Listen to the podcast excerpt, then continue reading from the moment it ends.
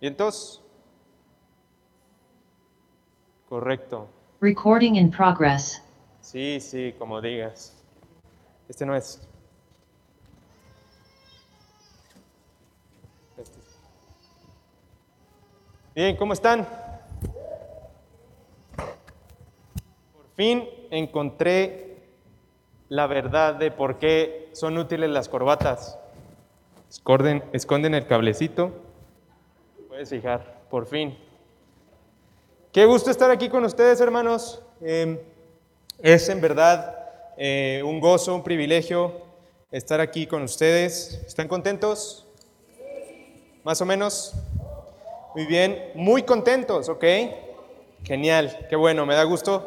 Vamos por favor en sus Biblias a Efesios. Creo que fue demasiado tiempo Apocalipsis, siempre llego a ese libro primero. Efesios capítulo 1. Y ya lo hemos hecho varias veces, pero vamos a volver a leer desde el versículo 3 rápidamente. Eh, ¿Ya están ahí? Efesios 1.3 dice, bendito sea el Dios y Padre de nuestro Señor Jesucristo, que nos bendijo con toda bendición espiritual en los lugares celestiales en Cristo, según nos escogió en Él antes de la fundación del mundo, para que fuésemos santos y sin mancha delante de Él en amor, habiéndonos predestinado para ser adoptados hijos suyos por medio de Jesucristo, según el puro afecto de su voluntad, para alabanza de la gloria de su gracia, con la cual nos hizo aceptos en el amado, en quien tenemos redención por su sangre, el perdón de pecados, según las riquezas de su gracia, que hizo sobreabundar para con nosotros en toda sabiduría e inteligencia, dándonos a conocer el misterio de su voluntad, según su beneplácito, el cual se había propuesto en sí mismo, de reunir todas las cosas en Cristo en la dispensación del cumplimiento de los tiempos, así de las que están en los cielos como las que están en la tierra. En él asimismo tuvimos herencia, habiendo sido predestinados conforme al propósito del que hace todas las cosas según el designio de su voluntad. Versículo 12 a fin de que seamos para alabanza de su, de su gloria, nosotros los que primeramente esperábamos en Cristo. En Él también vosotros, habiendo oído la palabra de verdad y el Evangelio de vuestra salvación, y habiendo creído en Él, fuisteis sellados con el Espíritu Santo de la promesa, que es las arras de nuestra herencia, hasta la redención de la posesión adquirida para alabanza de su gloria. Acompáñame a orar. Dios grande y poderoso, te amamos y te damos muchas gracias, Señor, por el día de hoy. Gracias por todas tus bendiciones, Señor, por todo lo que nos permites disfrutar. Gracias, Dios, porque podemos reunirnos con libertad a escuchar tu palabra, a adorar tu nombre, Señor. Te rogamos, Dios, que prepare nuestro corazón y nuestra mente para recibir tu palabra, Señor. Y si es tu voluntad, Dios, si tú quieres, Padre, que ésta traiga mucho fruto y que no sea solo más información o otra predicación, o un estudio más, Señor, sino que esto realmente altere nuestra manera de vivir, que modifique eh, nuestra esperanza, Señor, que tenemos en ti y, ayúdanos, Señor, a recordar todas las cosas que tú has hecho con nosotros y cuán privilegiados somos. Pongo este tiempo en tus manos, úsame solo como una bocina, Señor, y trae tu palabra a la congregación. En nombre de Jesús oramos. Amén. Muy bien, eh, como saben, estamos estudiando Efesios, eh, ya vamos en el versículo 13. Eh, Después de varios meses ya llegamos al versículo 13. Vamos lento, pero seguro. Y si se acuerdan, habíamos dividido este, este pasaje o esta primera parte de Efesios en lo que el Padre había hecho, en lo que Jesús hizo, en lo que el Espíritu Santo sigue haciendo en nosotros. Y eh, la predicación de hoy está eh, basada en, solo en el versículo 13, lo voy a volver a leer. Eh, dice, en él también vosotros, habiendo oído la palabra de verdad, el evangelio de vuestra salvación, y habiendo creído en él, fuisteis sellados con el Espíritu Santo de la promesa. Ya revisamos todas las bendiciones espirituales que tenemos en él una vez que estamos en Cristo, la herencia que nos toca, la redención, el rescate que, Jesús hizo por nosotros y cómo empieza este proceso entonces de renovación Y la ah, siguiente bendición espiritual que recibimos al creer en Jesucristo es el sello del Espíritu Santo. El Espíritu Santo es quien nos motiva a oír y a creer. Y quiero ser muy enfático en esto. Hay dos requisitos que aparecen en este versículo que tenemos que cumplir para ser sellados con el Espíritu Santo y están ahí en el versículo 13. En él también vosotros, número uno, habiendo oído la palabra de la verdad, es decir, el Evangelio de vuestra salvación, y, número dos, habiendo creído en él, fuisteis sellados. Solo esas dos cosas. Acompáñame a Juan capítulo 3, versículo 7. Juan 3.7 es un versículo eh, conocido. Y si recuerdan, esta es la historia donde Jesús está hablando con Nicodemo, este maestro de la ley, que le dice qué tengo que hacer. Eh, en el versículo 5 dice, Responde, respondió Jesús, de cierto, de cierto te digo que el que no naciere del agua y del espíritu no puede entrar en el reino de Dios. Versículo 7, no te maravilles de que te, de que te dije, es necesario nacer de nuevo. Cuando cumplimos estos dos requisitos, escuchar la palabra y luego creer en la palabra, somos sellados y ahora somos hechos hijos. Creo que es, es, algo maravilloso de lo que podemos, con lo que podemos contar, a lo que podemos compartir. No hay nada más que hacer. Escucha la palabra, confía y cree, y entonces eres hijo. Vamos ahí mismo en Juan 1, 12 y 13, un poquito para atrás. Juan capítulo 1, versículos 12 y 13, me encantan. Mas a todos los que le recibieron, a los que creen en su nombre, les dio potestad de ser hechos Dios. ¿Ven otra vez las cosas que, que tienes que hacer? A los que lo recibieron y a los que creen en su nombre, entonces les dio ese poder, ese privilegio de ser hijos de Dios. Y esta palabra recibir viene del... Eh, del griego lambano, que se refiere a agarrar, a tomar, a echar mano de, aferrarse a todos los que le recibieron, a todos los que se tomaron de él, a todos los que se tomaron de su promesa, a eso les dio el privilegio de ser hijos de Dios. Creo que no, no para de maravillarme eh, cuán sencillo es en verdad el Evangelio, porque todo lo hizo Cristo. Nosotros solo tenemos que hacer esas dos cosas, escuchar y creer, escuchar y confiar. Regresamos a Efesios 1.13 y dice, en él también vosotros, quien vosotros, en el 12 lo está diciendo, a fin de que seamos para alabanza de su gloria, nosotros los que primeramente esperábamos en Cristo. Le está hablando a los efesios. Eran eh, no judíos mayormente, podía haber judíos, pero lo especial es que ellos habían creído en Jesucristo, entonces eran iglesia. Por eso en el versículo 13 dice, en él también vosotros, es decir, en él también ustedes efesios, o ustedes gentiles, o ustedes iglesia, o, ustedes iglesia bíblica, vida en Cristo, habiendo oído la palabra de verdad, el evangelio de vuestra salvación. Y nota cómo dice que lo primero que hay que hacer es oír la palabra de verdad. Y esta palabra oír es eh, un poco, es otra palabra para oír que es acouo y se refiere a escuchar con comprensión, a entender. No es como cuando vas manejando y escuchas la conversación del de al lado, no es con cuando eh, vas en el autobús y alguien escuchas que grita por la calle, sino es escuchar con atención, escuchar detenidamente a lo que se está hablando. Primera de Corintios capítulo 1. Ah, primera de Corintios capítulo 1 versículos 23 y 24.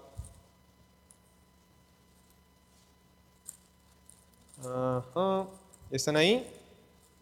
Pues yo no, espérenme.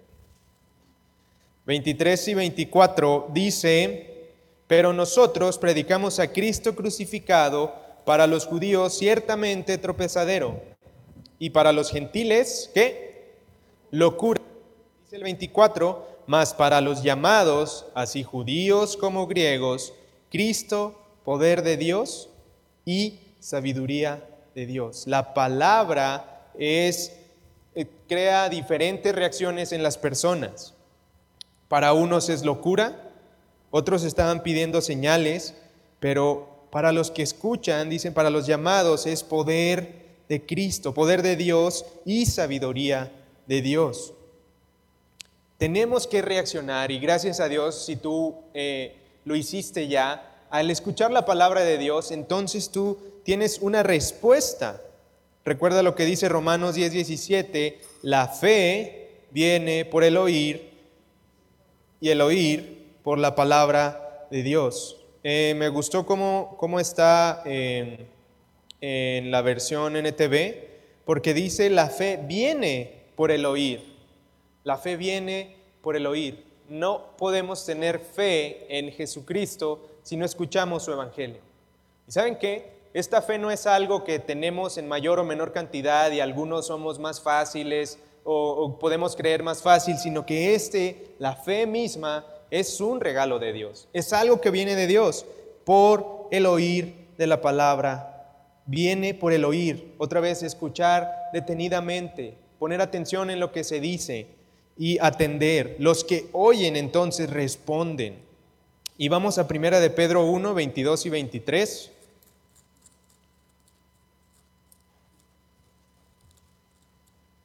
Primera de Pedro 1, capítulo 1, versículos 22 y 23.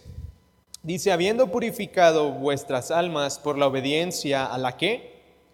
A la verdad, a la palabra, mediante el Espíritu, para el amor fraternal no fingido, amaos unos a otros entrañablemente de corazón puro, siendo renacidos no de simiente corruptible, sino de incorruptible. ¿Por qué? Por la palabra de Dios que vive y permanece para siempre. Ahí es donde inicia todo, mis hermanos, en la palabra, en escuchar la palabra. Ese es el primer paso. Y creo que es lo suficientemente sencillo eh, si no sé cuántas veces has escuchado el Evangelio de la salvación, hoy mismo estás escuchando esa palabra. Si tú ya tienes a Cristo o si aún no, la palabra está siendo hablada y tú tienes que responder a esa palabra. Dice aquí que fueron renacidos por la palabra. Todo te inicia ahí. Ese es el origen de todas las cosas. Ahora vamos a hablar un poco de los sellos regresando otra vez ahí a Efesios, Efesios 1.13, en él también vosotros, ya dijimos, habiendo oído la palabra de verdad, es decir, el Evangelio de vuestra salvación, y habiendo creído en él, como segundo paso, dice, fuisteis sellados con el Espíritu Santo. Eh, no sé a sus hijos, pero a mi hijo Mateo le gustan mucho los sellos y los quiere poner en todos lados. Si tiene un cuaderno, lo pone en cada página, si tiene etiquetas, los pone en todos lados. Eh, pero hay, hay eh, varias cosas especiales acerca de los sellos, tres principalmente. En la antigüedad, todavía en algunos lugares se utilizan para dar eh, el carácter de auténtico, para autenticación. Hay cosas que están sellados secretamente, nuestros billetes tienen sellos que los hacen ser auténticos. No cualquier persona tiene ese sello. Entonces, lo primero es que Dios quiere darnos o quiere decir que somos auténticos, quiere eh, que, seamos, que tengamos ese carácter auténtico. Vamos a Romanos 8, Romanos 8, versículos 15 y 16. No escucho las Biblias. Gracias. Eh, versículo 15, pues no habéis recibido el espíritu de esclavitud para estar otra vez en temor, sino que habéis recibido el espíritu de adopción por el, por el cual clamamos Abba Padre. El espíritu mismo da testimonio a nuestro espíritu de que somos hijos de Dios. Somos auténticos, no somos piratas. Somos auténticos hijos de Dios porque Él puso su sello en nosotros. El sello es el Espíritu Santo lo segundo para que se utilizaban los sellos era para marcar posesión. Tú enviabas una carta y tenías un anillo bien fancy que le ponías la cera y ponías el sello y se iba. Y eso garantizaba o decía quién era el dueño, quién era el remitente en este, eh, en este caso. Efesios 4, vamos a adelantarnos un poquito. Efesios 4, versículos 12 y 13.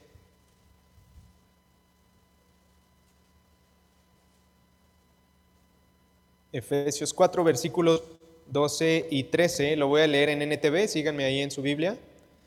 Eh, dice, ellos tienen la responsabilidad de preparar al pueblo de Dios para que lleve a cabo la obra de Dios y edifique la iglesia, es decir, el cuerpo de Cristo. Versículo 13. Ese proceso continuará hasta que todos alcancemos tal unidad de nuestra fe y conocimiento del Hijo de Dios, que seamos maduros en el Señor, es decir, hasta que lleguemos a la plena y completa medida de Cristo.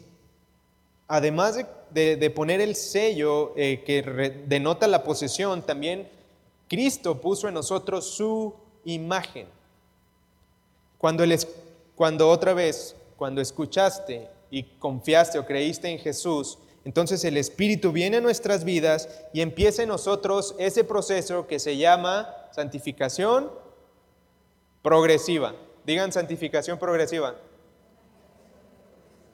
Gracias. En el momento en que aceptamos a Cristo somos, y se dice, y se oye nice, posicionalmente santos, no por nuestras obras, sino por la obra de Jesucristo en la cruz, y su justicia se nos pega y entonces ahora somos declarados justos delante de Dios. Sin embargo, empieza nosotros ese proceso de santificación progresiva y acabamos de leer hasta que lleguemos a la plena y completa medida de Cristo. Es un proceso. Es algo que cada día tienes que esforzarte, que cada día necesitamos estar conectados a Dios para ir avanzando en este proceso. Dios ha implantado su imagen sobre nosotros los creyentes. Segunda de Timoteo 2:19. Pero el fundamento de Dios está firme teniendo este sello. Conoce el Señor a los que son suyos y apártese de iniquidad aquel que invoca el nombre de Cristo. El Señor conoce a los que son suyos. Él sabe en quién ha puesto su espíritu, en quién ha puesto su imagen y quién le pertenece a Él.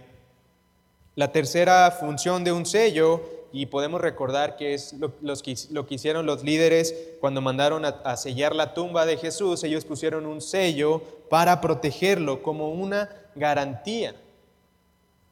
Como em, hay algunos juguitos que, tienen en la tapa un sello que dice rechace si el botón está levantado, eso era antes, ahora tiene una etiqueta que, bueno, si alguien los abrió es difícil que lo pueda volver a pegar. Y es una forma, es una garantía de que es nuevo.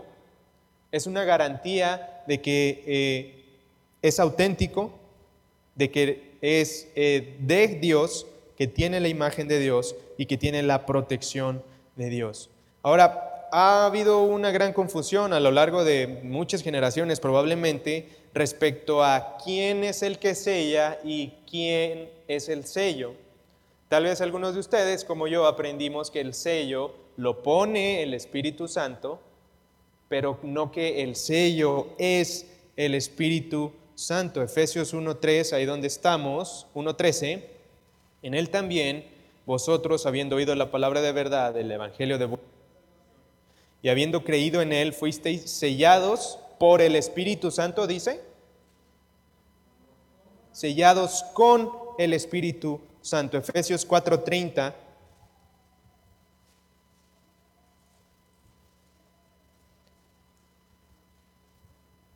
Dice, y no contristéis al Espíritu Santo de Dios, por el cual fuisteis sellados con el cual fui sellados para el día de la redención. El Espíritu Santo ha venido a morar en nosotros. Es el Espíritu de la promesa que se había hablado desde el Antiguo Testamento, desde antes, como una garantía de la posesión, de la, eh, de la posesión de nuestra herencia que está resguardada para nosotros en los lugares celestiales, en el, para el cumplimiento de los tiempos. Creo que eh, una sola palabra mal leída puede causar esta confusión, pero gracias a Dios que eh, es clara en la Biblia. El sello es el Espíritu Santo. Dios nos sella con el Espíritu Santo. Es, eh, otra vez, es una autenticación, garantiza la posesión, implanta en nosotros su imagen y nos da protección y es una garantía. Ya dijimos entonces que los requisitos son oír, creer, pum, sellados. No hay nada más, nada más en estos pasajes que hemos leído que digan que tenemos que hacer algo adicional. Oír, creer y eres sellado. Romanos 8, 9.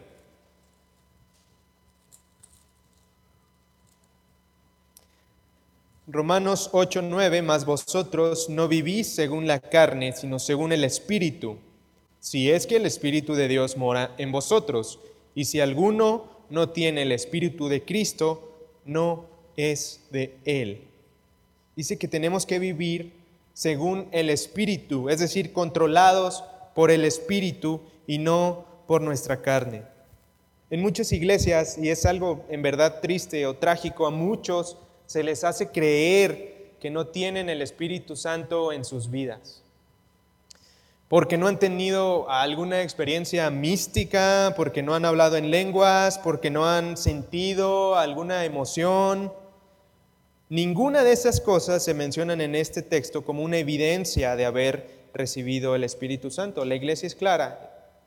Una vez que has confiado, entonces eres sellado. Ok, pero puedes preguntar, ¿cómo sé ¿Cómo sé si te Espíritu Santo? ¿Cómo sé si Espíritu Santo? Hay tres evidencias claras. Que entre más eh, avanzado sea tu proceso de santificación, más evidentes. Pero eh, esto se desde el primer día, desde que tú entregas tu vida a Cristo. Y la primera es, eh, voy a agarrar el micrófono. Sí. Ahí está mejor. Muy bien. Eh, alguien que tiene el Espíritu Santo en sus vidas creerá sin reservas en el Señor Jesucristo. Eso es eh, algo que podemos, que podemos notar y que puedes ver tanto en una persona que acaba de convertirse como en alguien que tiene años no necesariamente que los años que de asistir a la iglesia es la garantía de que tienes al Espíritu Santo, sino esto, creerás sin reservas en el Señor Jesucristo. También amará la palabra de Dios y los mandamientos de la palabra de Dios, procurando sinceramente obedecerle. Sinceramente, no perfectamente.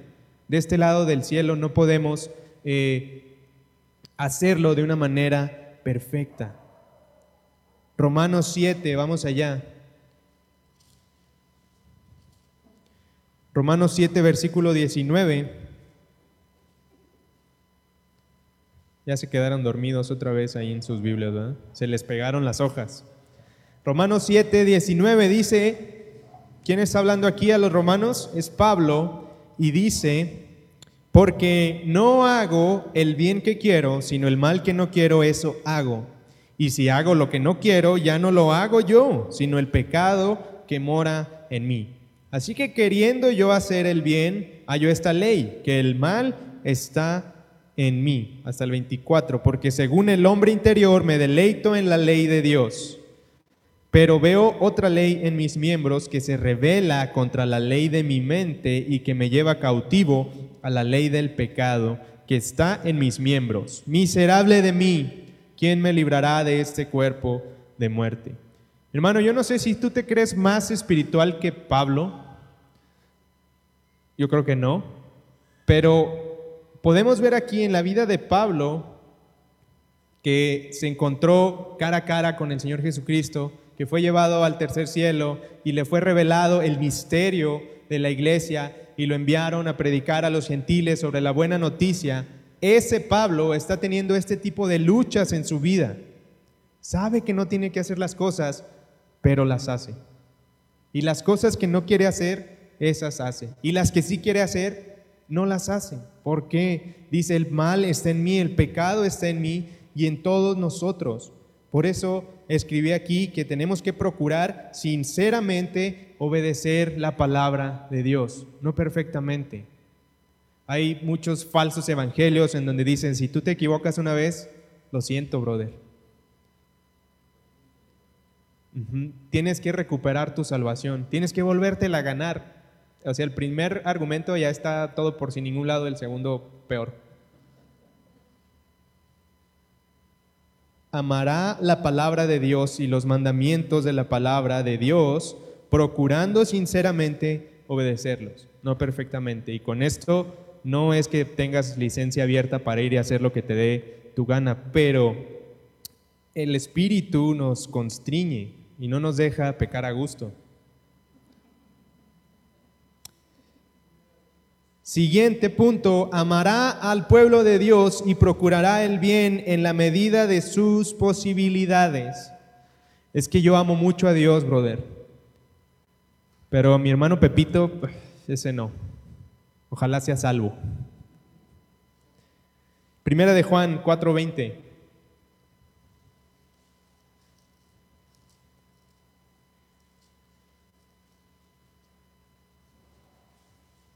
Si alguno dice, yo amo a Dios y aborrece a su hermano, es mentiroso.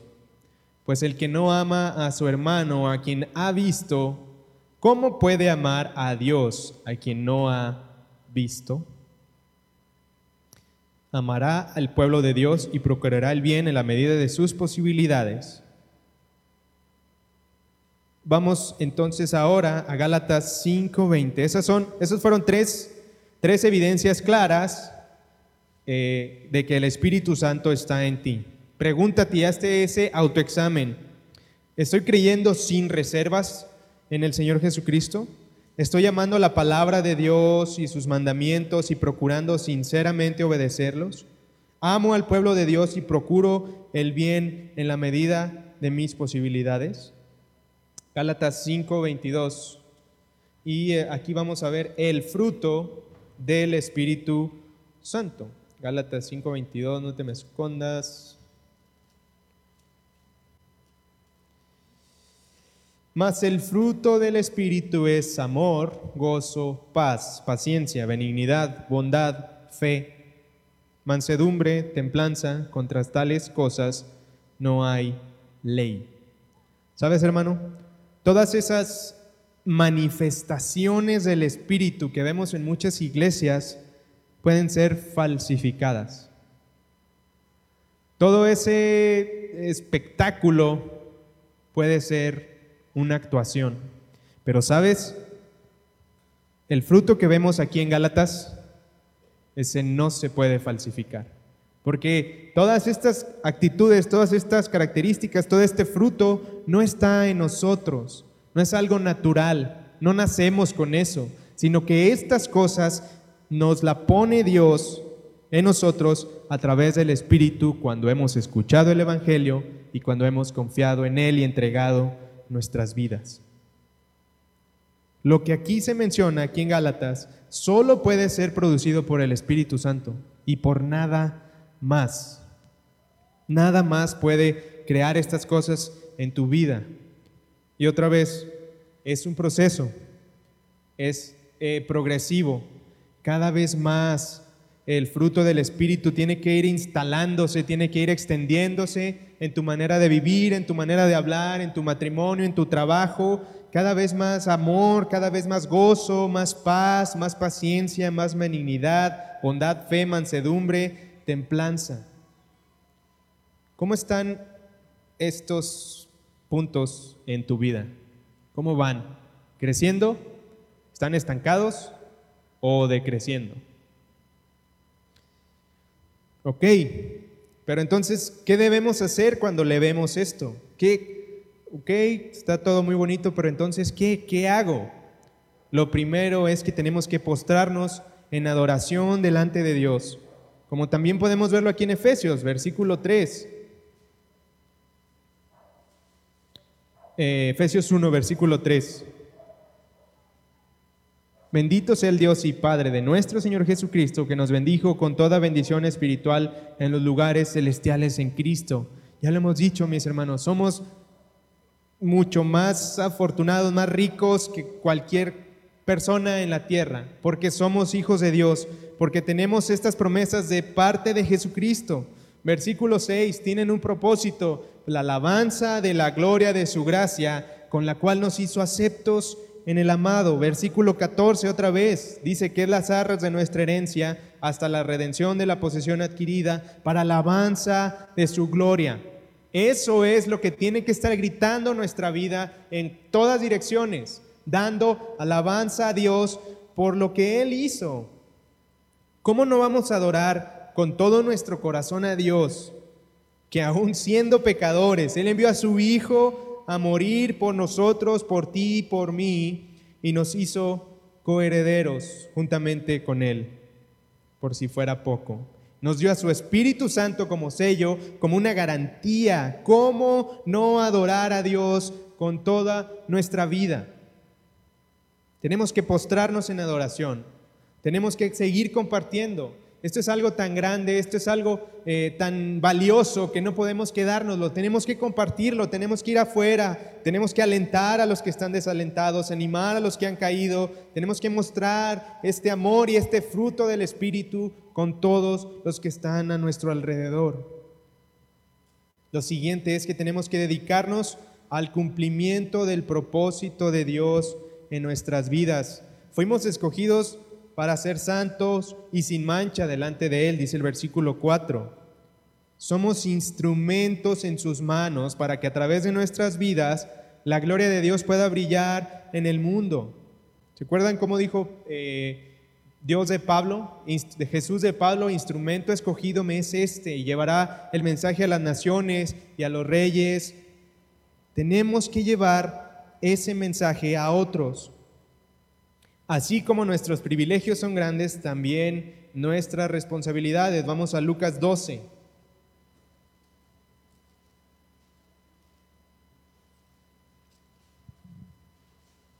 Lucas 12, 47 y 48. Lucas capítulo 12, 47 y 48, aquel siervo que, conociendo la voluntad de su Señor, no se preparó ni hizo conforme a su voluntad, recibirá muchos azotes, azotes, no azotes, azotes. Mas el que sin conocerla hizo cosas dignas de azotes, será azotado poco, porque todo aquel a quien se haya dado mucho, mucho se le demandará, y al que mucho se le haya confiado, más se le pedirá.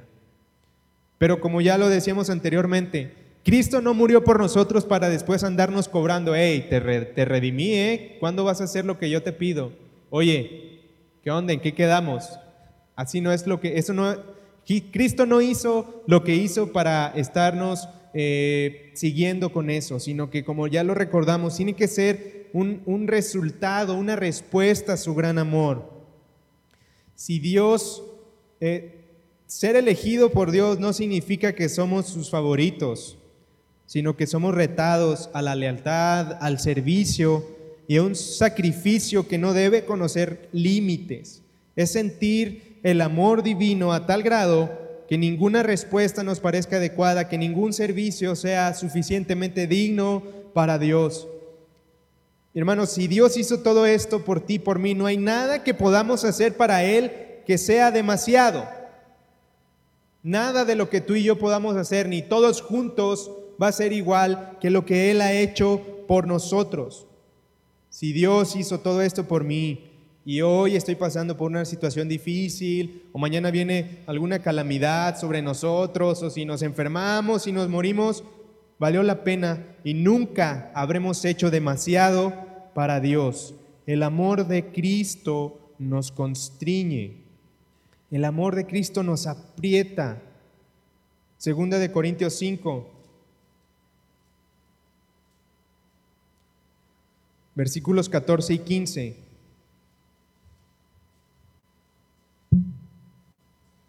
Porque el amor de Cristo nos constriñe, pensando esto, que si uno murió por todos, luego todos murieron y por todos murió para que los que viven ya no vivan para sí, sino para aquel que murió y resucitó por ellos. ¿Recuerdas cuando hablábamos de la redención?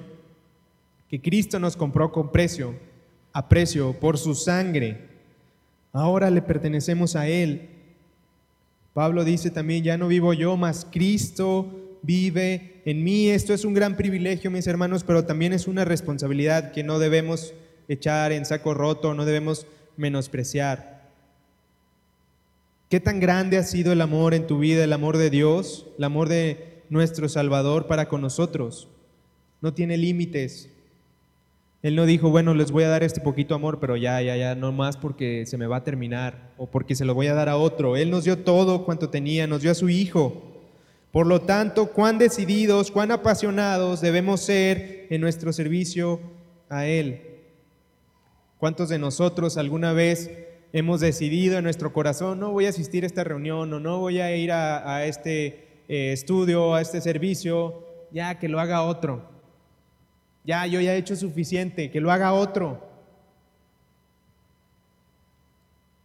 El servicio a Dios no es un pago por la salvación, sino que es una oportunidad de mostrar nuestro amor, nuestro agradecimiento por lo que Él hizo por nosotros, por toda esa grandiosidad que Dios hizo por nosotros, por todo lo que Él entregó en la cruz, que Cristo murió, dio su vida, toda su sangre por nosotros.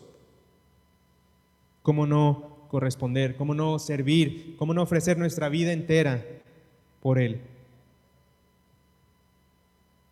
Y para los amigos que eh, hoy no tienen a Cristo en su vida, si estás ahí en Zoom o viendo esta transmisión en Facebook, vamos a leer otra vez el versículo 13 en él también vosotros, habiendo oído la palabra de verdad, el evangelio de vuestra salvación, y habiendo creído en él, fuisteis sellados con el Espíritu Santo de la promesa. Los creyentes hemos venido a participar de todos estos privilegios una vez que creímos en Cristo después de escuchar su palabra. Una palabra como la que estás escuchando hoy. Y no sé cuántas veces has escuchado el Evangelio de salvación, pero tú también necesitas confiar en Cristo. Te falta el segundo paso. Si ya te escuchaste la palabra, ahora tienes que confiar en Cristo para la salvación de tu alma. Y vamos a leer Juan 3:16. Todos lo sabemos, muchos lo sabemos de memoria. Juan 3:16.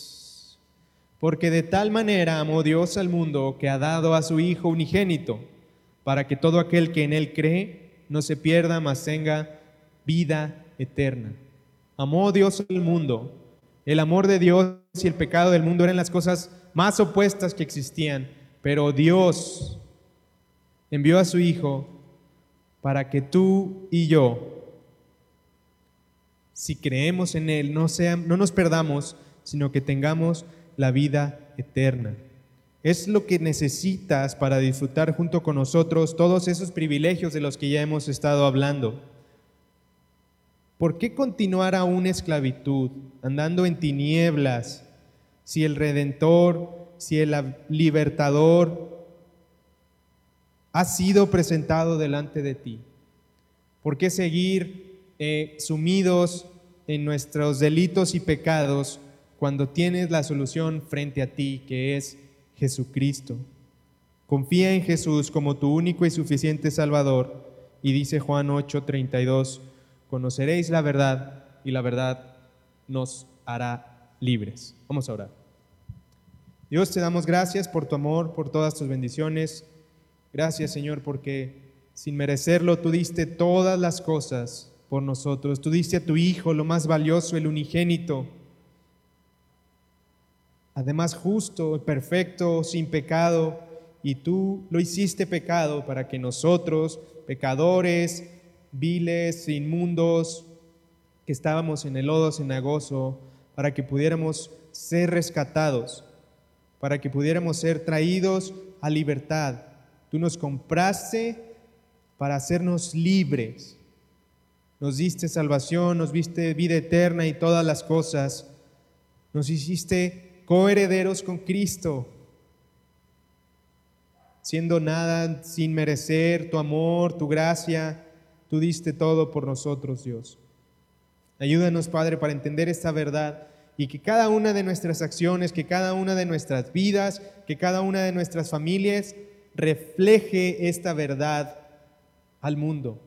Que con nuestro testimonio, que con nuestras palabras, podamos decirles a todos que tú eres grande Dios, que tu amor no tiene límites, que tú diste todo por nosotros, que nos diste tu Espíritu Santo para ser sellados como una garantía, como un adelanto de todas las cosas que nos esperan, de la esperanza que tenemos en Jesucristo, que un día estaremos con Él para siempre. Gracias Dios por tu palabra, gracias Señor, porque nos hiciste tus hijos, nos uniste a tu familia. Señor, te ruego por las personas que están escuchando este mensaje por primera vez para que tú traigas convicción a sus vidas, para que tú les des fe en su corazón, para creer en Jesucristo y aceptarlo como su único y suficiente Salvador y Rey. Y Señor, ayúdenos a recordar, Cristo, que eres el Rey de nuestras vidas, que tú gobiernas en nuestras vidas, que ya no vivimos nosotros, sino tú en nosotros. Pido por eh, cada uno de mis hermanos hoy aquí reunidos, termina la obra en nosotros, Señor. Permite que avance esta santificación y que podamos entender tu propósito y cumplirlo cada día en nuestras vidas. Oramos en nombre de Jesús. Amén. El Señor les bendiga.